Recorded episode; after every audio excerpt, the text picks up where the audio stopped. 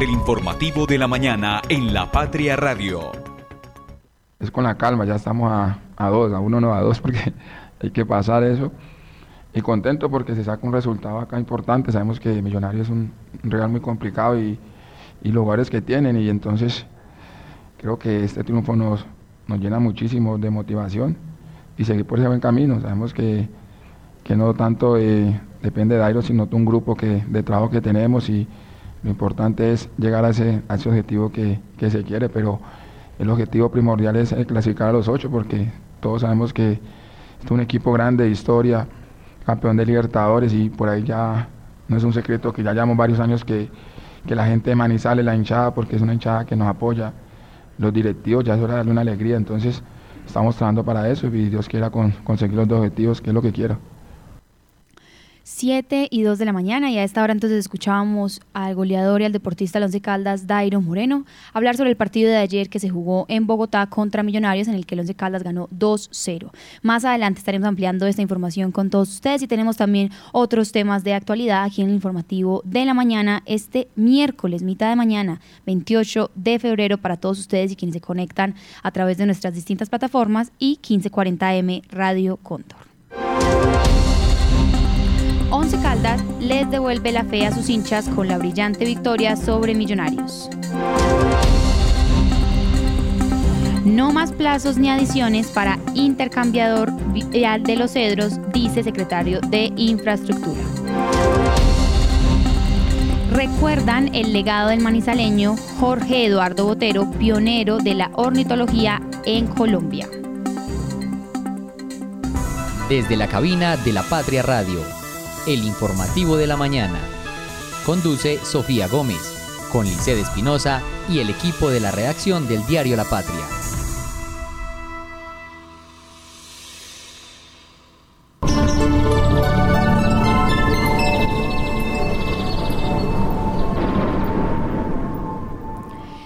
7 y 3 de la mañana y a esta hora le informamos a quienes nos escuchan que tenemos 14 grados de temperatura en este miércoles de mitad de semana. Al parecer tendremos un día mayoritariamente soleado con una temperatura máxima de 24 grados. Según esto, lograremos entonces, empezaremos a tener 20 grados de temperatura a partir de las 10 de la mañana y tendremos un poco más de presencia de nubes a lo largo del resto del día y asimismo a las 2 de la tarde se calcula que a partir de esta hora será el momento del día más caluroso que vamos a tener en este final, eh, ya casi final de febrero.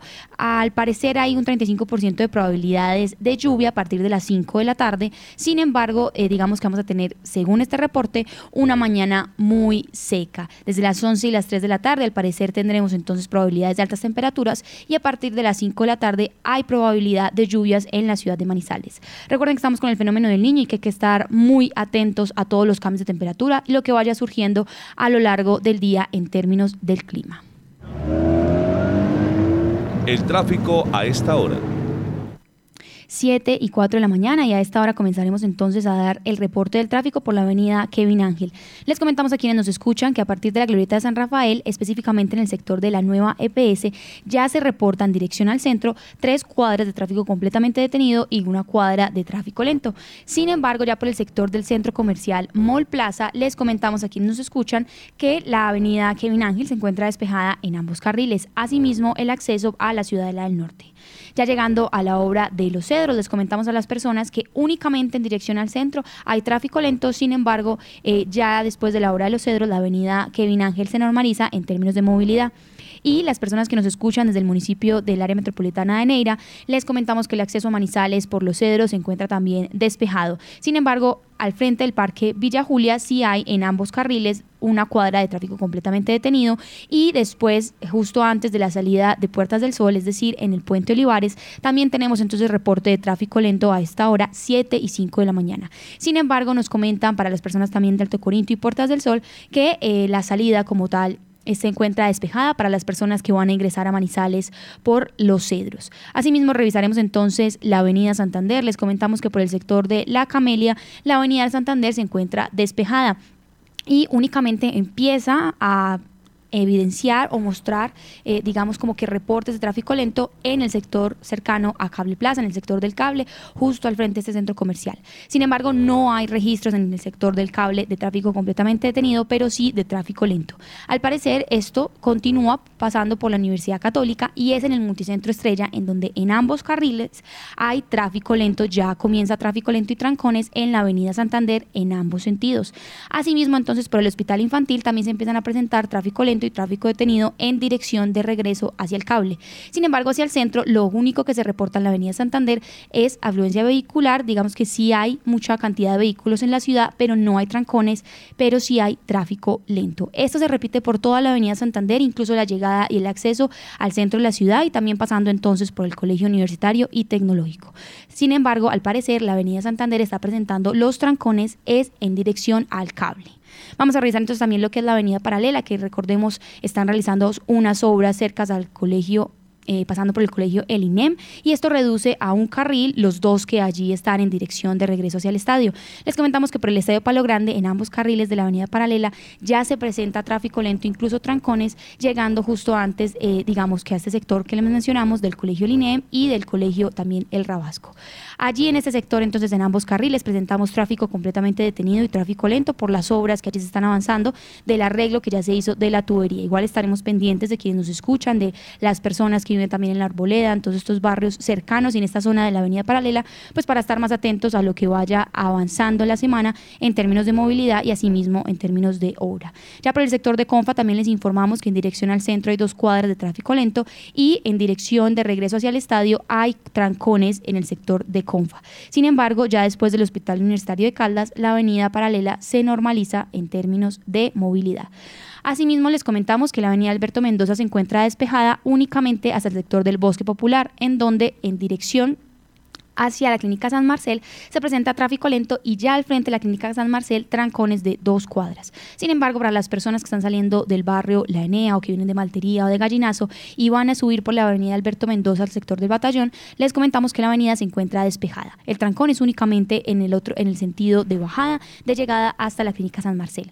Asimismo, la vía panamericana se encuentra despejada en términos de movilidad y únicamente repetimos entonces 7 y 8 de la mañana en este punto en el acceso con el con el municipio del área metropolitana de Villa María los tráficos de dos cuadras de tráfico lento y una de tráfico detenido. Asimismo, en el municipio de Villa María también se presentan en la calle Sexta, la calle principal del Parque Central, tráfico lento en varias cuadras, pero no hay registros de trancones a esta hora en ese sector. Sin embargo, ya de salida de Villa María sí hay reportes de trancones.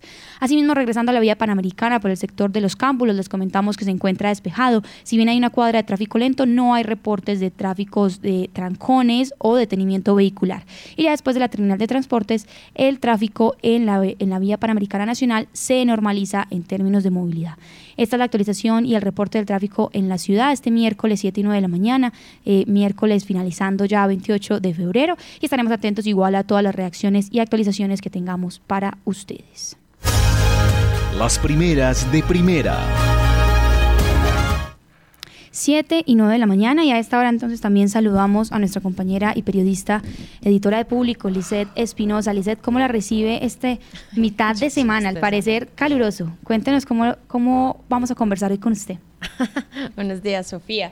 Y para todas las personas que se conectan a esta hora, pues no una mañana como más fresquita, ¿no? La siento hoy. No sé si el calor esté tan intenso como ayer, pero bueno, ahí vamos, ya nos protegimos con protector solar, que es lo importante. Yo ayer sentí que, que durante el final de la tarde fue que también empezó un poco más el tema del calor. Uy, sí. O sea, como que la mañana estuvo con las altas temperaturas, pero el reporte pues fue muy exacto y, o sea, había probabilidad de lluvias, hubo probabilidad de lluvias, pero ya al finalizar la tarde sí se subió la temperatura y al parecer hoy puede pasar lo mismo, aunque hay probabilidades también entonces de que llueva. Lisa, hoy tenemos entonces para nuestros lectores que están conectados a través de nuestro Facebook Live también y de YouTube, pues están viendo la imagen de portada de nuestro impreso del día de hoy. Hoy es nuestra edición 36.409 y tenemos para ustedes 20 páginas de lectura por 1.700 pesos. También recuerden que a quienes nos están escuchando y les interesa también esta información, pues la pueden encontrar y ampliar en lapatria.com. Lizeth, Hoy un tema también que estábamos aquí eh, mostrando en el tráfico, un sector también de los cámbulos, y acá es nuestra foto entonces de abrir con las pilonas para la famosa línea 3 del cable aéreo que la gente está esperando.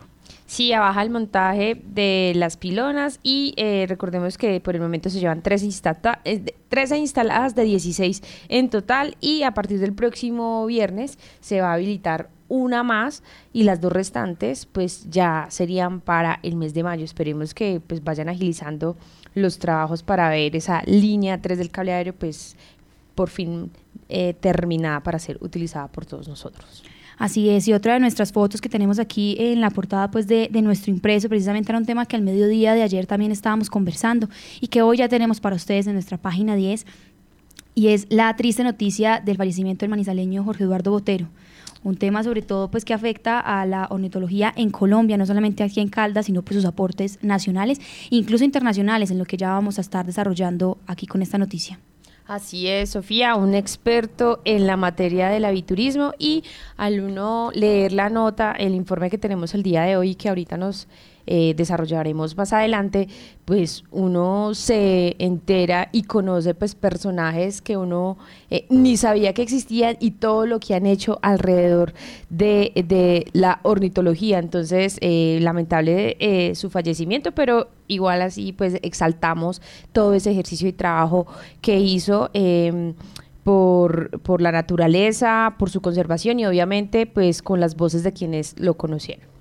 Así es, Licel. Ya tenemos entonces también otras notas de interés para ustedes. Tenemos muchos Lea hoy también y nuestra nota de abrir para las personas que nos están escuchando, además de un tema también para los caldenses, los manizaleños, que cada vez son más, eh, cada vez son más los manizaleños extraditados y también un tema de eh, el genoma en los caldenses.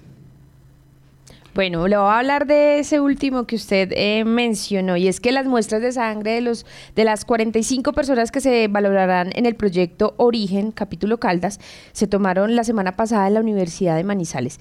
Se van a caracterizar eh, la información de los ciudadanos del departamento para efectos de salud y aquí obviamente les comentamos pues qué es ese genoma y de qué es lo que se trata y lo que se quiere llevar a cabo con este proyecto. Así es, esta es la información que tenemos entonces aquí para ustedes en nuestro impreso de hoy. Recuerden aquellos amantes pues interesados todavía en leer este impreso físico, el periódico, Ay, Sofía, y 1700. falta algo muy importante eh, para los hinchas del 11.